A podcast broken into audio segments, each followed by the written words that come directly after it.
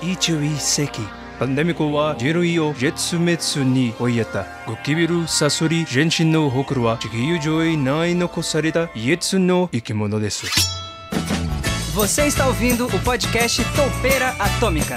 Topeira atômica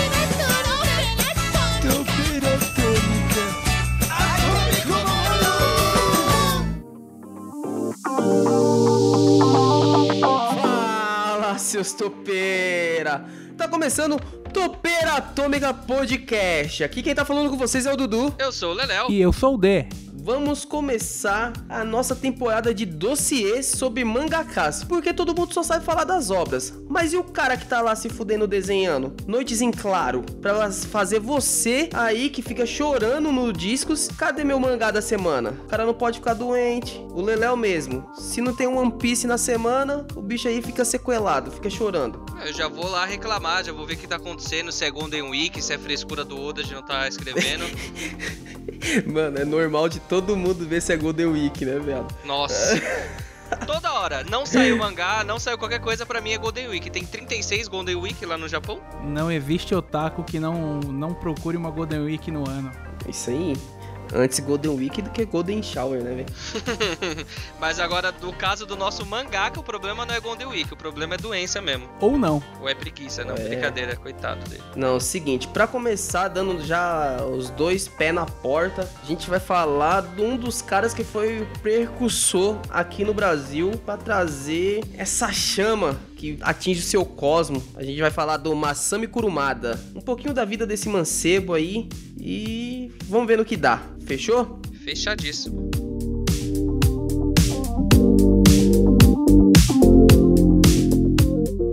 Então, meus caros amigos, para começar, a gente vai ter que falar um pouquinho aqui da nossa língua portuguesa e o significado da palavra dossiê. Então, eu vou pegar aqui para ler essa porra, porque eu não sei também. Acabei de buscar no, no Google. Então, dossiê é uma coleção de documentos ou um pequeno arquivo que contém papéis relativos a determinado assunto, processo, empresa ou pessoa. Então, é aquele catado, mano, o chamado capivara do cara, do do início ao fim. Só que como a gente é diferenciado, A gente não vai seguir nada disso. se der bom, deu, velho. O que você conseguir absorver, tá de boa. Pelo menos com uma curiosidade você vai sair daqui. Ou com o número do CPF do cara. Então fechou. Vamos começar a falar aí desse menino Kurumada e o que que ele aprontou nessa vida aí de meu Deus antes de virar a pessoa famosa aqui pra gente, né? Eu queria dar primeiro um depoimento interessantíssimo, que ele é um cara que abriu as portas do anime pra mim, porque Cavaleiros do Zodíaco, a gente quando é criança, pelo menos eu na minha queridíssima infância, eu só assistia Dragon Ball. E óbvio que eu jamais ia saber que aquele desenho era japonês, enfim, era só um desenho bacana que o maluco ficava loiro, pá, e era o era o quiado do momento, mas eu lembro muito bem no dia que o meu irmão quando tava fazendo a reprise na Band, porque nu- nunca vou, eu nunca peguei pra assistir da manchete, lembro só flashes da minha cabeça, o cara é muito novo. Então eu assisti Cavaleiros na Senhora. Band e aí meu irmão falou, mano, você gosta de, de Dragon Ball, tudo, você tem que assistir esse desenho, porque isso daqui é mais pancadaria. E aí Cavaleiros do Zodíaco virou um dos meus preferidos até hoje. Mas eu não lembro, D, fala pra gente aí. Na Band ainda era sanguinolento igual era na manchete ou eles fizeram o corte? Não, por, por passar em horário da tarde, eles cortaram várias cenas. Mantiveram pouquíssimas cenas um pouco mais violentas, que é o que tinha de mais interessante no- na época da manchete. Por exemplo, a orelha do Cássio não rolava no chão. Jamais. Jamais. Aquele, aqueles chutes na, na cabeça que parecia voar cérebro, não, só poeira. Quem viveu na manchete foi feliz. E quem não viveu, mano, só lamento.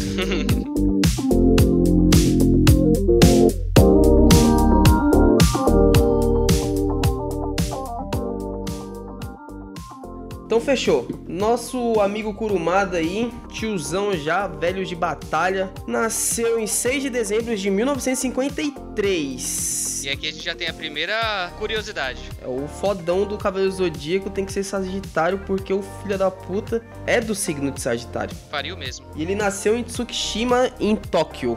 Correto, D? Fala aí pra gente. Corretíssimo. E, e digo mais, o animal da sorte dele é o Pégaso. Então por isso que no CDV e no BTX ele deixou bem evidente esse animal, porque ele queria que fizesse parte do sucesso da obra dele. Bem tendencioso, clubista. O que, que vocês têm pra me falar desse cara, velho? Bom, o nosso amigo Kurumada é um, hoje em dia, óbvio, um senhor, mas já foi um menino jovem, né? Baladeiro. Ô, um menino que brincava na, na disco Aproveitava seus tempos joviais. com perfeição. Hoje ele é o mestre ancião, né, velho? Oh, yeah. Curiosidade sobre o menino. Tipo sanguíneo de Kurumada é o A. Pessoas que têm esse tipo sanguíneo tendem a ter mais gentileza com as pessoas. E o ponto É, por isso que ele brigou com a Shueisha, né? O ponto fraco desse tipo de pessoa é que é cabeça dura. Por isso veio a treta com a Shueisha. Porque ele não dava o braço a torcer Ah. por nada. Tá no sangue. Olha aí. Olha aí, a mística japonesa, é tipo horóscopo ori- ocidental. Não, mas é engraçado a gente deixar aqui pra galera essa parada. É, todo mundo já sabe que você tá ouvindo aqui o podcast que é sobre anime, com certeza você já viu muitas vezes as pessoas falarem: ah, ele deve ser o tipo sanguíneo, não sei o quê.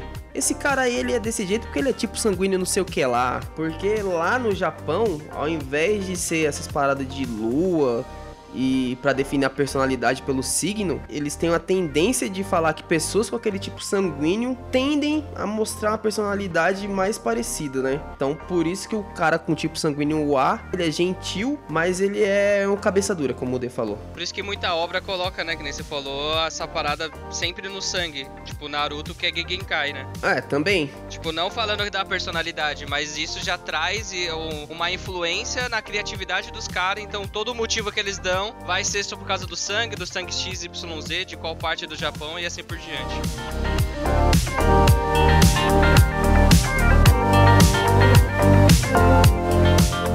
Pra mim, acho que uma curiosidade mais legal ainda a ser absorvida, que essa nossa equipe maravilhosa fez eu descobrir, é que eu achava que ele era realmente um preguiçoso por um motivo. O cara desenhava o mesmo cara pra todas as histórias. É o Seiya no, numa história X, aí depois é ele no Cavaleiro do Zodíaco, ele cria uma outro universo, mas é sempre os mesmos rostos, não é só o Seiya. É o Ikki, isso e aquilo. Pra mim, era preguiçoso, mas aí vocês trouxeram a informação geniosa. Não, aí você tomou na cara, se ajoelhou e pediu desculpas aí pelo, pelo vacilo direto no Twitter do, Ou eu ainda acho que ele é uma muleta, ele só justificou a muleta, mas enfim. Não, não, não. Ele usou esse estilo que é o, o Star System, que vem do Osamu Tezuka, que é o cara que criou o Starboy. O que, que ele faz nisso aí? Ele transforma os personagens dele como se fossem atores em Hollywood. Explica aí, D. Basicamente, no Brasil, ele seria o Valcir Carrasco. Então, o seguinte, o que, que consiste esse Star System? Você vai ter no, no seu portfólio vários personagens, ou um personagem desenhado, que seria o ator que para cada obra que você criar, você vai utilizar ele com uma personalidade, ele pode ter uma personalidade diferente, só que os traços vão ser sempre os mesmos. Então por isso que tem o Seiya, o Seiya que é o boxeador, o Seiya cavaleiro, Ceia Detetive. O Seiya É que detetive. na verdade o Seiya é só um ator pra ele. Tem o, o Wiki Boxeador. E eu acho que até pra ele é mais fácil, porque ele deve ter alguns takes de algum com roupas já que seriam considerados normais, que ele pode usar o mesmo take. O bom é que isso já puxa o gatilho pra uma outra curiosidade. De tanto ele reprisar e, e- desenhar o mesmo cara sempre, repetidamente, hoje, infelizmente, ele desenvolveu tendinite, né? Mais de 40 anos aí desenhando, e é por isso que os fãs que nem eu de Cavaleiros do Zodíaco ficam um pouco tristes com a demora de entrega de mangás, né? Porque, querendo ou não, Cavaleiros do Zodíaco ainda não acabou. Tá saindo a saga canônica chamada Next Mission, que é a continuação direta aí da saga de Hades. Só que essa saga, ela demora 6 mil anos pra sair, porque ele não consegue terminar. É, ele não tem a mesma frequência de trabalho que ele tinha antes, porque tendinite não deixa. É, pelo que eu tinha visto, ele consegue desenhar, acho que por volta de seis meses, algumas, alguns capítulos, e depois ele tem que ficar mais de um ano parado, porque ele não aguenta de dor. Olha aí, ó. Fato esse dele não poder Punheta! fazer uma. É, foi 40 anos de desenho, sim, ó. Foi igual. dos caras igual. como ele é esforçado. É por isso que Foi. ele achou esse gatilho, essa, essa desculpa, essa muleta do Star System, né? Deixa eu fazer aqui tudo igual, é um porque monstro. todo mundo vai achar que eu tô desenhando pra caralho. Não é três vezes ao dia de bronha, não, que deixou ele com É, tendinite. Tá certo. Ah, esses Ou japoneses. pode ser 40 tipo, anos a- de bronha junto com o desenho. É, uma É, garrafa. então, aí ele O que, que uma garrafa de demais. vinho não faz, hein, mano? Você vê o Neymar aí jogando bola aleatória num futebol amistoso? Não joga, só de final de ano, mas aí ele quer ficar usando a mão pra ele de várias outras coisas aí, ó. Um cachecol, uma taça de vinho e dois caras se batendo. É isso aí. Aí coloca a Saori de vestidinho transparente e tá achando que é, que é pra molequinho isso aí. Tem a, tem a versão. Então, ela não é uma, não é uma atriz, tem a versão OnlyFans da, da Saori. Saori OnlyFans. Tá aqui no- na descrição o link. Se você parar pra pensar, se ele tiver uma mente um pouco pervertida, talvez isso possa acontecer. Só que ele nunca divulgou. É tipo como se fosse uma creepypasta do Cavaleiro do Zodíaco. Nossa senhora. Quero Caramba, nem pensar velho. nisso. né? É. Caixa preta do Não abrir esse arquivo. gostos não revelados de Kuromada.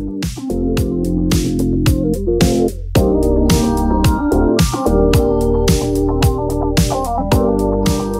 voltar um pouquinho no tempo e falar do jovem, o Kurumadinha. Eu quero saber um pouquinho do Kurumadinha. O que, que ele fazia? Como iniciou? Como é, o que, que ele gostava de fazer? Porque não é possível que ele já nasceu com um lápis e um papel na mão, né, mano? Então, o que, que ele gostava de fazer quando ele era moleque?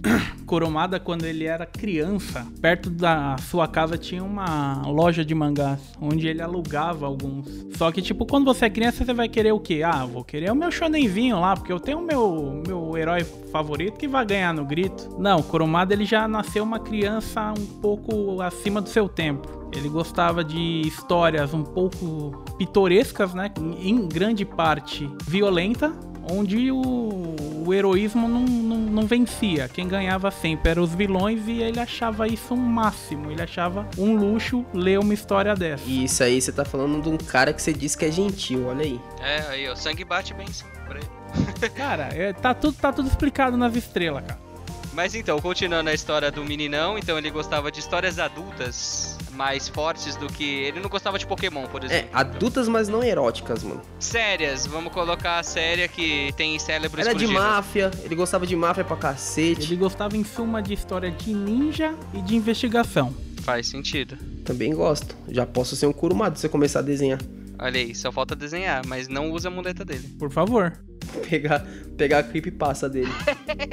Começar bem, graças a Deus. Como é que é o nome desse, de- desse gênero de, de história de mangá? Gekinka. É que acho que a gente tá bem acostumado a escutar só o nome de shounen, né? Mas existem várias outras linhas, né? É que Shonen é adolescente. Seria que agora a mesma coisa que falar que esse Gekigai é o, o Seinen? Porque o Seinen ele é pra adultos e ele é um teor mais sério, mano. O Se- Seinen, ele é a mesma coisa que o Shonen, ele tem vários ramos. Tem o Seinen, que é pra, tipo, vida escolar. Tem o Seinen, você trabalha. Tem o Seinen horror. Então, tipo, ele se enquadra, mas ele tem a sua ramificação. Mas o Seinen não é aquela Aham. parada de ser um pouco mais realista e tirar essa parada de poder ou não? Foda-se. Não, também tem. Tem Seinen, você você consegue ver obras de vida escolar com sobrenatural e Seinen. Ah, entendeu. Né? São vários vários tipos de história fechada agrupada num lugar só.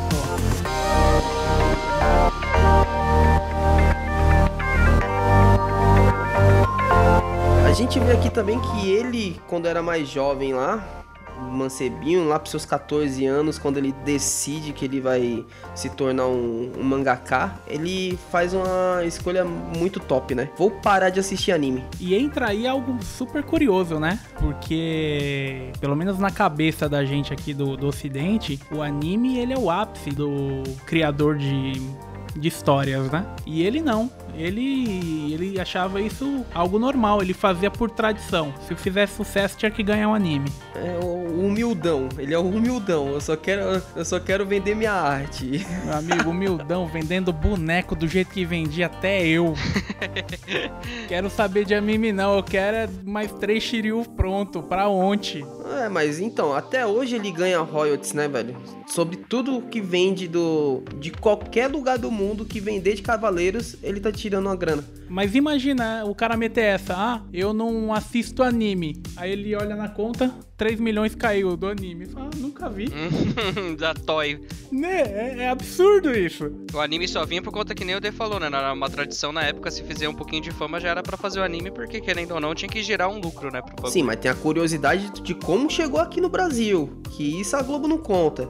E a Globo tá aí, ó. A Globo tem, tem dedo nesse bagulho aí também, que ela se ferrou com essa brincadeira aí, porque ela foi a primeira que recebeu a oportunidade de passar Cavaleiros do Zodíaco aqui em rede nacional e desprezou. A galera lá da direção da Globo não quis por achar o anime muito violento. E como a manchete tava para fechar Se as lascou. portas, a Bandai, a Bandai lá na França tava cheio de boneco. A França já é um ovo, não tinha onde colocar os bonecos. Falou: "Traz tudo pro Brasil você pode ficar com o anime. Eu só quero que você coloque nos comerciais aí ah, os bonecos, que a gente vai vender tudo aí dos bonecos. Tanto é que a galera que comprou e que tem de coleção dessa época aí, velho, vale pra caralho um boneco desse aí, um, um action figure dos Cavaleiros do Zodíaco da época da, da manchete aqui no Brasil, que ela...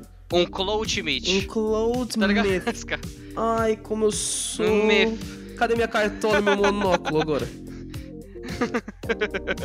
Lelé é daqueles que, que importam um, um Cavalier de Zodiaco. É, o Cavalier de Zodiaco. E é isso daí, é uma outra boa curiosidade, porque querendo ou não, onde que fez mais fama foi justamente no Brasil e na França. Sim. Lá no Japão, ele não fez tanto sucesso, só foi uma história ok, boa, né? Não, não também, foi tipo, aí, um estouro... aí você também tá pedindo demais, é uma história ok. Só ok não, né, mano? Tá maluco? Mas ele ocupa lá a 70 O lugar número 70 aí pra vocês. Foda-se. é, em venda de, de cópias do mangá dele. Não é uma posição Atualmente, alta. Atualmente, né? Que na época. É, atualmente. Na época que o Cavaleiro estava no ápice, ele era o mangaka mais. É, mais bem pago que tinha no Japão na época.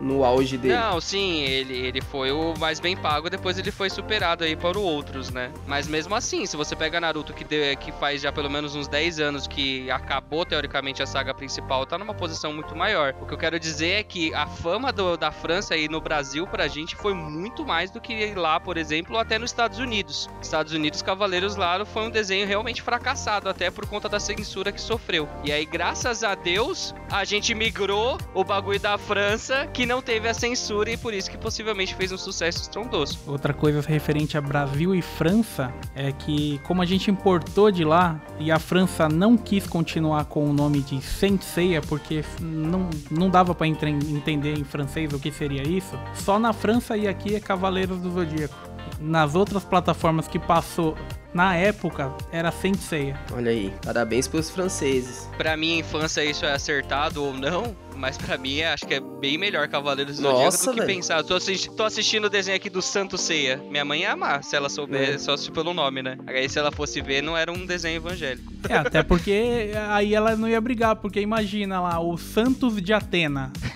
Fala, pensando, esse moleque tá fazendo oferenda pra Iemanjá e eu não tô sabendo. Vê a mulher segurando um báculo lá. E que que né? tá rolando aí? Toda de branco.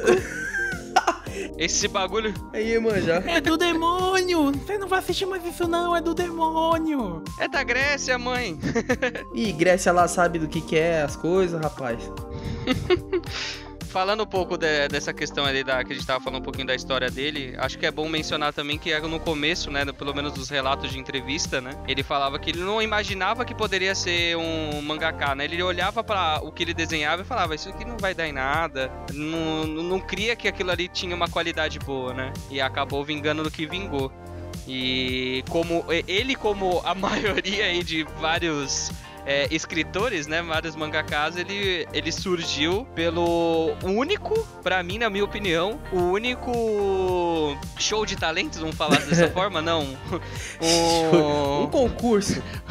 um concurso. A única pessoa de concurso né? O único concurso, não a única pessoa, na verdade, perdão. O único concurso que realmente faz as pessoas ficarem famosas né? Que é o concurso lá da Shueisha com a Shonen Jump. Ela faz isso, acredito que anualmente, pelo aniversário dela. E aí as pessoas do Japão inteiro mandam lá um, um, um teaser, né? Um, um capítulo de mangá, e aí eles fazem uma eleição e elegem ali o melhor mangá e dá um- uma página pra eles na edição é, semanal da Shonen Jump. E aí deu a- abriu a porta pro Kurumada. E esse um capítulo aí que o Leléo tá falando, a- a nomenclatura dela é um one shot, né? Literalmente é um tiro só. Você vai ler aquilo, tem começo, meio e fim. É pra isso que serve esse one shot do, dos concursos. E já fica aí você ligado, nosso querido ouvinte Toupeirinha, que a gente vai falar um pouco mais sobre isso num programa futuro que a gente nem sabe quanto sobre Bakuman. Aí você vai entender bastante sobre o universo de um mangaka.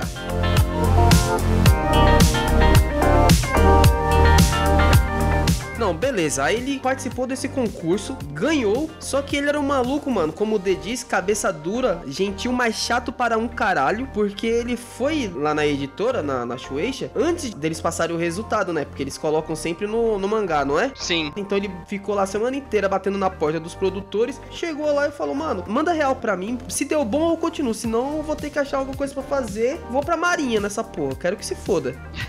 Eu vou pro exército. É, eu quero nem ficar em terra firme, mano. Porque se eu chorar, vai cair no mar e ninguém vai ver, tá ligado? Resumidamente, vou sumir, cara. É, que eu vou sumir daqui que se foda essa porra de mangá. Aí o maluco. Vou dar um jeito do Godzilla acabar comigo. Né, não? Aí, ó, o rei dos mares, fica aí, ó, Leléo. Olha aí, ó.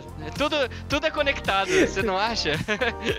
Aí ele teve a grata surpresa de que ele era o campeão dessa edição do concurso. E já os caras logo falaram, mano, seu desenho aqui é bom, a gente gostou da história, você tem um bom roteiro. Tá na hora de então de você ganhar um trampo, né? E ele ainda tava no colegial nessa época, então ele não podia trabalhar durante a semana. Ele só trabalhava durante os sábados, no período da tarde, e ele era assistente de um mangaka. Ko Inoue. Que na época tentava publicar Samurai Giants. E ele ficou esse tempo até que ele conseguiu o Start, que foi o primeiro lançamento dele que deu certo, né? É, mas é, antes disso, quando ele terminou os estudos, ele se focou mais em ser assistente. Enquanto ele tava lá ajudando outros mangakas, ele tava mandando trabalho atrás de trabalho, atrás de trabalho e sempre tava sendo reclusado o material dele, né? E ele sempre tinha a- impressão de que ele desenhava razoável, mas a história era fraca, não tinha energia e por isso era sempre recusado pelos editores. Ele pensava que o, o aprimoramento dele mais forte tinha que ser no desenho, né? Tanto que é por isso que ele aceitou ser assistente ali na época do ensino médio pra aprimorar, né? A parte da arte dele mesmo, né? Mas aí acabou faltando essa parte de história que ele sentiu na pele depois que ele virou assistente profissional. É. E como no Japão o cara tem que prezar sempre pela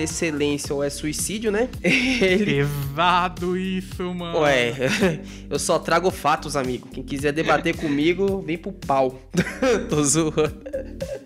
Como que é o nome daquele lugar lá que a galera vai pra se suicidar? O Bosque do Suicídio. Toma, olha É, o aí, ó. Bosque do- Famoso Bosque do Suicídio. Não foi eu que inventei o nome. Pesquisa no Google aí, galera, quem tiver curiosidade. Não, pesquisa não! Jurava que você ia falar Cracolândia. Ô, Na verdade, é floresta. É floresta, na verdade. Floresta do Suicídio. Olha aí.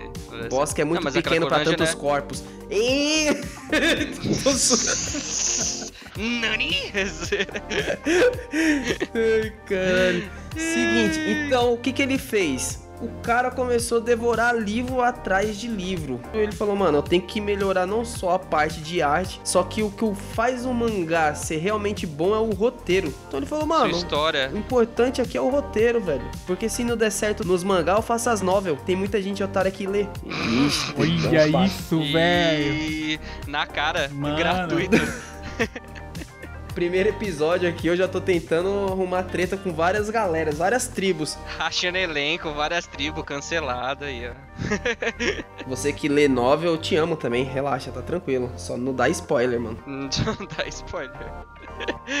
Mas, mano, essa parada de ele ter estudado muito folclore e várias outras paradas, ele saiu um pouco da mitologia japonesa, né? Não que ele não tenha estudado, mas ele foi pro mundão, né? E graças a Deus ele fez isso, porque eu amo Cavaleiros e ele baseou 100% a parada na mitologia grega, né? E aí chega outra curiosidade que fazendo a pesquisa eu fiquei meio que incrédulo, cara, porque você vê, ele estudou budismo, hinduísmo, é, mitologia grega, história chinesa, é, um monte de coisa relacionada a crenças e religiões. E ele mesmo não crê em nada. Ah, ele crê. Ah, ele crê. Como, mano, eu esqueci o Ele crê em. Atena, cachorro. Não. ele crê no Deus dinheiro. É É, que ele deuses crê, irmão. americanos. New Gamer já falou, porra. O maluco é ateu Cara, e fala de um não, monte de ateu. religião, velho. E cadê o cancelamento nesse maluco? Ele é cria dos novos deuses, mano. É o poder do dinheiro, internet e televisão. Parando pra pensar, né? Todos esses estudos ele não só usou a mitologia grega em, em- grega em Cavaleiros, né? Ele jogou tudo lá dentro. Porque cada personagem é de uma doutrina, né? Shaka é do budismo, o Shiryu e o Doku é lá da. É, mito- é tudo da China. Chinesa, Chinesa e assim por diante. Isso é tem bem legal. nórdica lá, Ah, né? você pega os nórdicos, que é os Cavaleiros de Asgard. Filler, não tem no mangá, foda-se.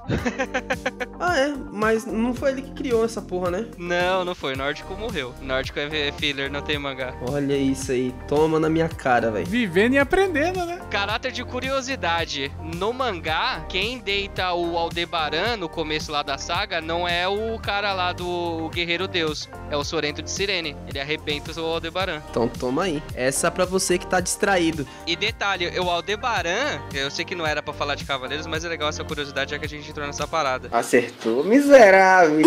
O Aldebaran, ele não tá protegendo a Atena, ele tá protegendo os quatro Cavaleiros de Bronze, mano, que estão quase morrendo depois da Batalha das Doze Casas. E isso é um marco no, no Aldebaran, né? Ele sempre morre por outra pessoa, independente da franquia. No Lost Canvas, no Next Dimension, no original, ele sempre morreu protegendo alguém. Com os bracinhos cruzados falando aqui, me bate enquanto eles fogem. É porque ele cansou, né, velho? Cansou. Ele não quer mais saber de treta. Ele só queria cuidar das criancinhas, velho.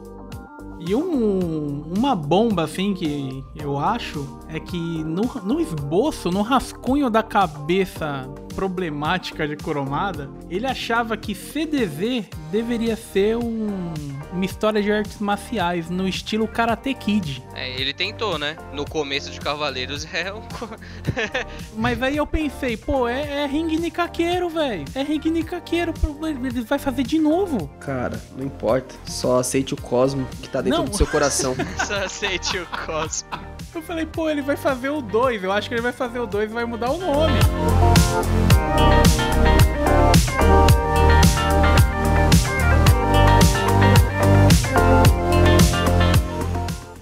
Manda aqui, galera, a gente vai falar um pouquinho sobre as obras. Uma aí já tá. Acho que a gente não precisa nem falar tanto, a gente vai só dar uma pincelada, porque depois vamos ter um episódio sobre Cavaleiro Zodíaco, né? E as obras e as franquias. É, a gente separou aqui, depois a curadoria do D, que é o nosso, nosso especialista aqui em animes, vai pegar aqui a primeira obra que ele fez, que deu destaque pra ele na, na cena, né? Como um mangaka. A gente vai falar de Cavaleiros, que é o, a obra mais rentável, e a obra que ele mais gosta, a que ele fez, que ele criou, que ele tem um xodó especial. E isso a gente vai usar pros outros também. Então, se você acha que vai ter só Kurumada, pode cair tranquilo que vai ter Oda, vai ter Kishimoto, vai ter Togashi, vai ter Kubo. Meu Deus, vai ter mangaka aí, filho, até você enjoar. E deixa aqui também nos comentários, manda um e-mail pra gente em toupeiratomic@gmail.com pra dar palpite aí do que, que você quer que a gente fale, do que, que você quer que a gente pesquise. Que com certeza a gente já deve ter assistido. Então, Ou não. então vamos lá. A gente vai falar das, da primeira obra. Quem lança aí pra gente qual foi a primeira obra? Vamos lá então. Sukeban Arashi, primeira obra do Kuromada como mangaka profissional, tem 17 capítulos impressos em dois volumes. Conta a história de uma protagonista feminina, sua única protagonista feminina. Kuromada, ele tem esse intuito de fazer um um principal muito jovem e por trás dele ter uma pseudo-heroína mais velha. Ele gosta de ter uma irmã mais velha pra passar a mão na cabeça, dar um ar mais de, ó, vai com calma, você tá indo pelo lado errado. Mas na primeira obra ele fugiu desse padrão. Eu não me aprofundei, né? É, conta basicamente a história de uma menina que gosta de sentar porrada nos outros. É uma menina barraqueira. Num colégio que tem várias gangues e, e ela só queria fazer um amigo. E esse é, é o mangá, não tem muito pra falar sobre ele. Nossa, agora que você falou desse negócio da Irmandade, né? Realmente, né? O Seiya e a Marin. Olha aí. Não, tem no Ring Nikakeiro também, né? Que logo a treinadora é a irmã dele. Quem manja mesmo do boxe, quem pegou a essência do pai lá, o famoso boxeador, foi a irmã. E ela joga, pega o talento do irmão dele, que é o nosso ceia boxeador. Versus o, o rival, Ikki, boxeador. Olha isso, mano. Ele, ele não dá nem o trabalho de trocar os caras, velho. Tipo, por exemplo, quem treta lá no começo é o Ikki junto com o seu. O Ikki é o cara mal. Aí na, na história é o Ikki de novo. ele poderia ter escalado o Yoga como o antagonista aí do boxe. Mas não. O Yoga chega com, É, é com os muito russos, cara. esse. Porque ele meio que ele meio que meteu um, um rock balboa no bagulho. Porque na primeira, na segunda temporada, tipo essa galera aí se, re- se reúne, tá ligado? Do Rigni Kakeiro, se reúnem, que é a treta lá do o maior da região que ele luta, que o golpe do, do protagonista lá é logo um, um upper cabuloso. Ele consegue destruir um saco de, de pancada só com um soco. Um uppercut. E a segunda temporada é um, é um mundial. O primeiro lá é o regional, aí que é de escolas, né? A treta de escolas. E nessa daí aparecem uns russos. Realmente, pouca influência, graças a Deus. Aí depois da primeira obra, a segunda que teve maior sucesso foi Cavaleiros do Zodíaco ou teve ainda outra que teve sucesso bom pra ela? Então, antes de CDV, a que alavancou ele foi o próprio Ring Nikakeiro. Ah, E pra ser bem sincero com vocês, pelo fato de, de- do protagonista ser igual o Seiya também, eu jurava que ele fazia Hajime no Ippo. Parece mesmo. Cara, né, é velho? muito igual o Seiya, o maluco do Hajime no Ippo, velho. parece mesmo. Já ia falar, pô, vamos falar de Hajime no Ippo, mas não, não é, tem nada a ver, é outro cara. Tá aí, a grande obra, a estrela mor do Kurumada, nada mais é que Sentoseiya. Ah, aí bate no coração do Leléo, porque o bicho coleciona os mangás desde o primeiro. Na verdade, não. Eu não tenho os mangás originais. Eu comecei a comprar quando tava, começou a lançar a coleção de luxo que tá lançando agora pela Panini, que é de capa dura, que é a Kazemban, né? Todo sucesso, eles lançam de novo, né? Lançam Sim. o Tanco, né? Que é o normalzão. E aí depois eles lançam a edição de luxo, que é o Kazemban. E aí eu tô comprando o Kazemban do Cavaleiros. Junto com isso, eu tô comprando o Next Mission quando sai a cada ano bissexto. Literalmente a cada ano bissexto, acho. Literalmente, mano. Ô, você tem que ficar ligeiro, porque se você não consegue comprar, morreu, né? O negócio ainda. A tiragem é pequeniníssima, mano. Se você não comprou, você se lascou. Os caras vão querer vender depois a 100 reais o mangá. Tá maluco. Ah, o mangá normal já tá esse preço. Já... né? o mangá tá foda, mano. Então explica pra gente aí, o que, que é o Cavaleiros, o que são, na verdade, os Cavaleiros do Zodíaco? São os maiores guerreiros da Terra. Ah, convocados para proteger o mal a cada reencarnação da deusa Atena. Olha aí. Nossa, Zé, Caramba! Melhor que isso impossível, meu amigo. Coisas que eu não sabia, lendo o mangá, né? Porque quando eu fui comprando esse Kazemban, eu fui lendo o mangá, né? Eu falei, ah, vou ler de novo, né? Eu só tinha assistido anime, eu nunca tinha lido o mangá do Cavaleiros. E não sei porque, ah, hoje eu não sinto tão isso, você lendo o mangá e depois assistindo animes atuais. Mas antigamente, parece que tinha muita mudança de... Não muita mudança, né? Mas muitos detalhes que os caras colocavam no anime de uma forma um pouco diferente ou tirava, como se fosse realmente quando a gente vai assistir um livro, assistir um filme e ler um ah, livro, por normalmente exemplo, quando eu né? assisto um livro, mano, é difícil quando eu leio um filme. Ah, e aí no, no mangá eles explicam realmente que antes da Atena ela vir à Terra, começou a- a- o santuário, né? As pessoas ali do santuário, as pessoas, né? O Shion e o Doku, na verdade o Shion, começar a convocar as galeras e começar a realmente fazer treinamentos. E aí surge os Cavaleiros de Ouro, depois os Cavaleiros de Prata. É porque eles já tinham, eles sabiam que de tempos em tempos a treta vai rolar e cabeças vão rolar, velho. É a treta Amor. É a treta Amor de Hades, né? E aí ele só tinha antes, então, tipo, não tem. Não existe sempre cavaleiros Uhum. na Terra, né? O Kurumada ele criou essa a questão que os cavaleiros eles surgem só quando surge o mal. Depois disso não tem mais cavaleiros na Terra. né?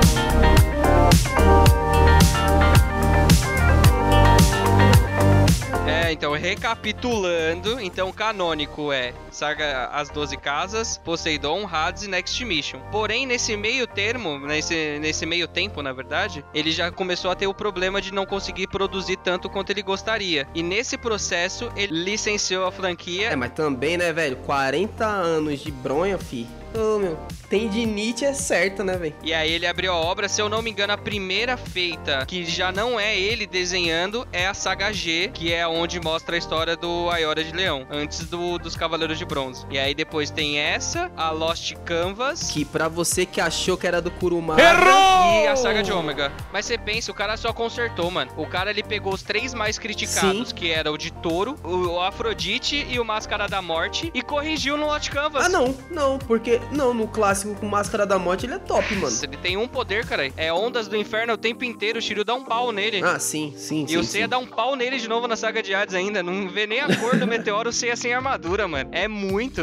Não, mas ali os caras já tá com o Ki elevadíssimo, o Ki, ó, o Cosmo elevado a oitava potência já, né, velho? E aí a gente tava falando da saga G. A saga G, a história do Aioria antes dos Cavaleiros de Ouro, como antes dos Cavaleiros de Bronze, perdão. Toda a treta que acontece antes dali, né? Então isso daí já é Não, parou, teoricamente. parou, parou, parou, que agora tá chegando o momento, amigo. É um momento aí que ninguém sabia, tava esperando. Temos um quadro aqui no meio pra acabar com a explicação do Leléo, que é o Momento Patinco. Vamos lá, Patinco!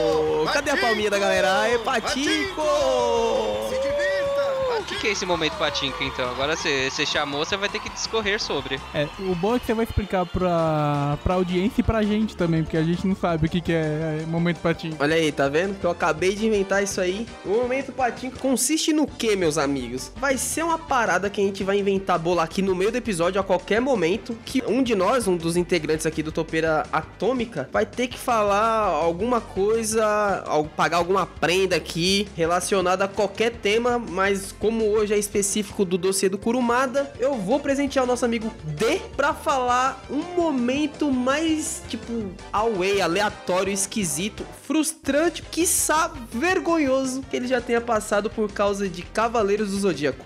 Eu devia ter mais ou menos uns 21 anos qu- quando lançou essa porra. Aí beleza, né? Trabalhava no, numa rede de supermercado aí, tinha os caras também que era fã. Nesse negócio do, do da onde eu trabalhava, ele tinha uma parte de convênio com vários lugares. E ele tinha um convênio com, com o Cinemark. Ah, que da então, hora. tipo, ao invés de eu ir lá e pagar 25 pau no, no ingresso lançamento, eu pagava 5. E, e aí, beleza. Aí foi eu, três marmanjos. Aí a gente colocou lá o, o, o voucher, né? No bagulho. E tá, tinha uma mina gata no, no guichê aquele dia, velho. Sempre tem, mano. É uma história de anime.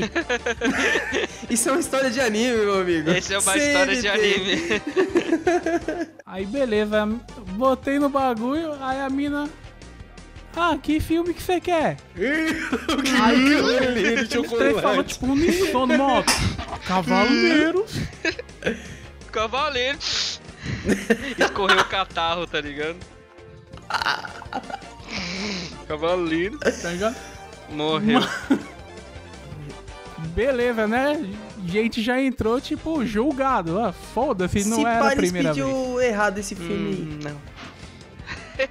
Aí entramos na sala. A gente, a gente assistiu o filme com cinco, cinco pessoas dentro da sala.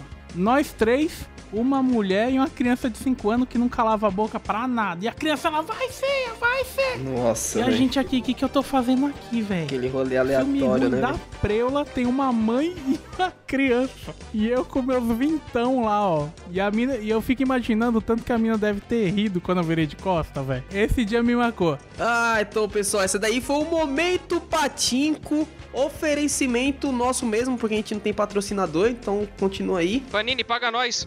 Vamos seguindo aí pros finalmente, cara.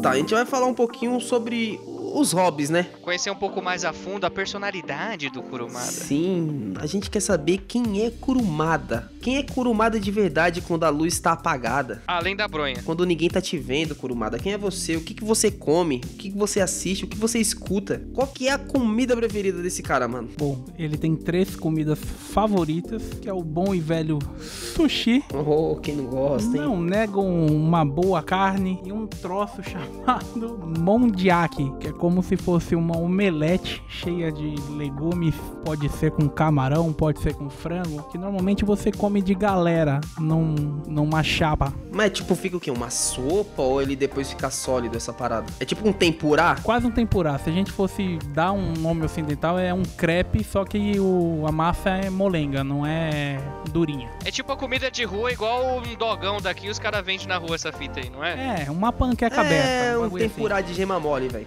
É isso aí, essa porra aí. de chama mole foi show. Realmente. Tá, o que que ele curte assistir aí, comendo esse bagulho, tomando seu viewzinho? Ô, Emanuele, né, mano? Eu sabia que ele assinava Band, mano. Nada é coincidência. Por que você acha que Cavaleiros depois foi vir passar na Band? Tudo tem um sentido, cara. Tudo tá interligado, cara. Tudo. O Kuromada, ele é um fanático por artes marciais. Qualquer tipo, mista, focada, judô, taekwondo, aikido, krav maga. Hoje, nos tempos de hoje, ele é fascinado pelo K1. K-pop? É isso que eu ia falar. Ele é fascinado no K-top. Aí pra se manter em forma, ele fica jogando Dust Dance e cantando K-pop. É, porque não precisa usar Eu as podia mãos. falar, pô, ele é, ele é muito fã de Blackpink, né? Hi, we're Blackpink. Mas beleza, ele gosta de, de K1, adora Pride. Ele curte também um, um bom jazz, uma música clássica lá, né? Porque na hora que ele tá lendo, tomando seu vinhozinho, deve ser um charuteiro esse maluco aí também. Garbo e elegância nunca é demais. Naquela época ainda que Marlboro e Derby era sinônimo de luxo. Patrocinava a Fórmula 1 ainda. E pra corroborar, olha aí, o maluco gosta de poderoso chefão, mano. O bicho Ué, gosta de história de, de máfia, essas paradas. terninho, risca de giz, chapéuzinho, filho. A Bíblia do Homem. Do homem contemporâneo, o Zeitgeist. Ele curte. Ó, olha como a gente sabe que o cara teve uma vida boa, mano. Carro preferido dele é uma Mercedes-Benz ou uma BMW, né, mano? Isso na juventude. Hoje ele se rendeu e tá na Toyota porque o carro não quebra. Não, porque é bem carro de tiozão mafioso você ter um Corolla, né, mano? Ou é isso ou taxista. Isso depende aí da ótica que você vê.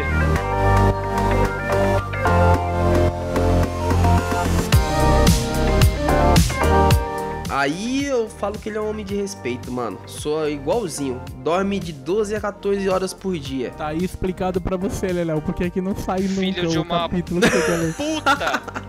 Mano, só dorme, bronha e dorme de novo, mano. Nossa, que ódio Olha aí. desse velho, mano. Tá vendo? Ele tem dois cachorrinhos, é pai de pet, tem um shih tzu e um vira-lata. E o cara fumava 5 ca... cinco caixas, ou ci- é 5 maços, né, velho? Cinco maços, né? Ah, Esse tá, caixa sim. aí. 5 É caixas de cigarro. O maluco tá vivo por um milagre. Vem quantos maços numa caixa de cigarro, meu rapaz? Tá maluco? Num fardinho vem 10 vem 10 maços de cigarro. Cada maço vem 40 ou é 20? Acho que 20, não é? Mas vocês é fumante mesmo, hein? Parabéns, vocês vão falar aí do Kurumada, mas a estatística do cigarro tá como aí com vocês? Caralho. Cara, aqui é, é estatísticas, velho. Aqui é, é informação. Então